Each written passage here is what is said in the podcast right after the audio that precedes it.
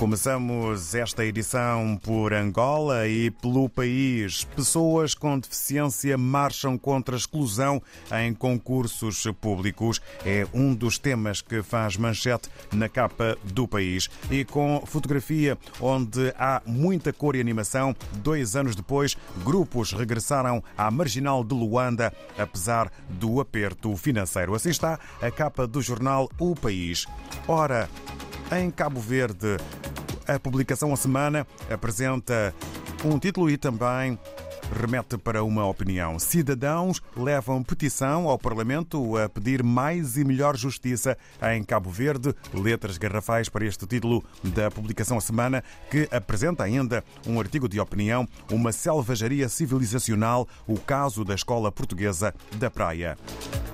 Em São Tomé e Príncipe, segundo a STP Press, o governo vai criar centros de dia para doentes mentais, condições para o regresso dos meninos de rua aos seus lares e combater a violência nas escolas. Há um outro título que se destaca na imprensa são tomense. Domingos Monteiro, reeleito presidente da Federação São Tomense de Futebol, também marca atualidade na imprensa de São Tomé e Príncipe hoje. Na Guiné-Bissau, o democrata escreve. Hum, aliás, avançamos para o Brasil, porque na Guiné-Bissau há ainda fecho de edição. No Brasil temos para já o Globo com dois pontos, um deles incontornável, título para o Carnaval, com uma fotografia que tem muita cor, muita animação. Não se estivesse no Sambódromo, o tema e o título O Grito dos Excluídos, Beija-Flor, conta a história da independência que não está nos livros. Ainda sobre acontecimentos marcantes na manifestação das alterações climáticas no Brasil, em São Paulo, Defesa Civil diz que não imaginava que chuva seria tão intensa. Número de mortos deve aumentar. É também um assunto, infelizmente, na capa, no destaque do jornal O Globo. Regressamos à África. Vamos sentar na redação do Diário de Moçambique, na cidade da Beira, com Artur Ricardo, que nos dá conta do que podemos ler na mais nova e fresca edição. O Jornal Diário de Moçambique destaca na sua edição de hoje os seguintes temas.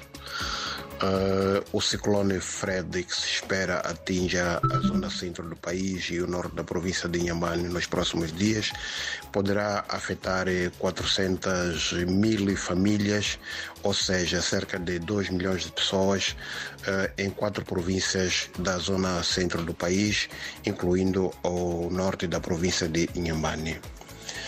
Uh, este fenômeno já está a preocupar os cidadãos uh, residentes na cidade da Beira, estes que ainda têm na memória o outro ciclone Idai que assolou uh, esta cidade em 2019.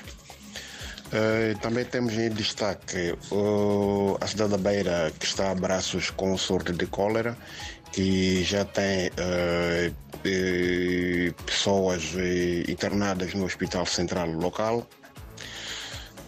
sobre as chuvas, já o desabamento de terra que faz dois óbitos e quatro desaparecidos no distrito de Gorongosa, isto na província de Sofala, para além de sete feridos. Uh, ainda temos uh, o Rio Limpopo que transborda e mata duas crianças na província de, de Gaza, além de inundar uh, extensas áreas de, de culturas agrícolas. E em Yambane a chuva também faz, chuva e vento causam estragos. chuva esta que caiu, portanto, durante o dia de, de ontem. temos também Uh, a detenção na cidade de Tete de 10 indivíduos acusados de venda ilegal de medicamentos, medicamentos estes do Sistema Nacional da Saúde. Uh, também temos uh, o ministro da Defesa Nacional que diz que a formação das tropas constitui a prioridade do governo para este ano, na perspectiva de responder ao caráter dinâmico das ameaças ao país. E também temos o Instituto Nacional de Estatística que assinala o crescimento da economia moçambicana no último trimestre de 2022 eh, no desporto temos eh, o técnico português Elder Duarte, que começa hoje a treinar o Clube Ferroviário da Beira. Por hoje é tudo, muito obrigado e até a próxima oportunidade.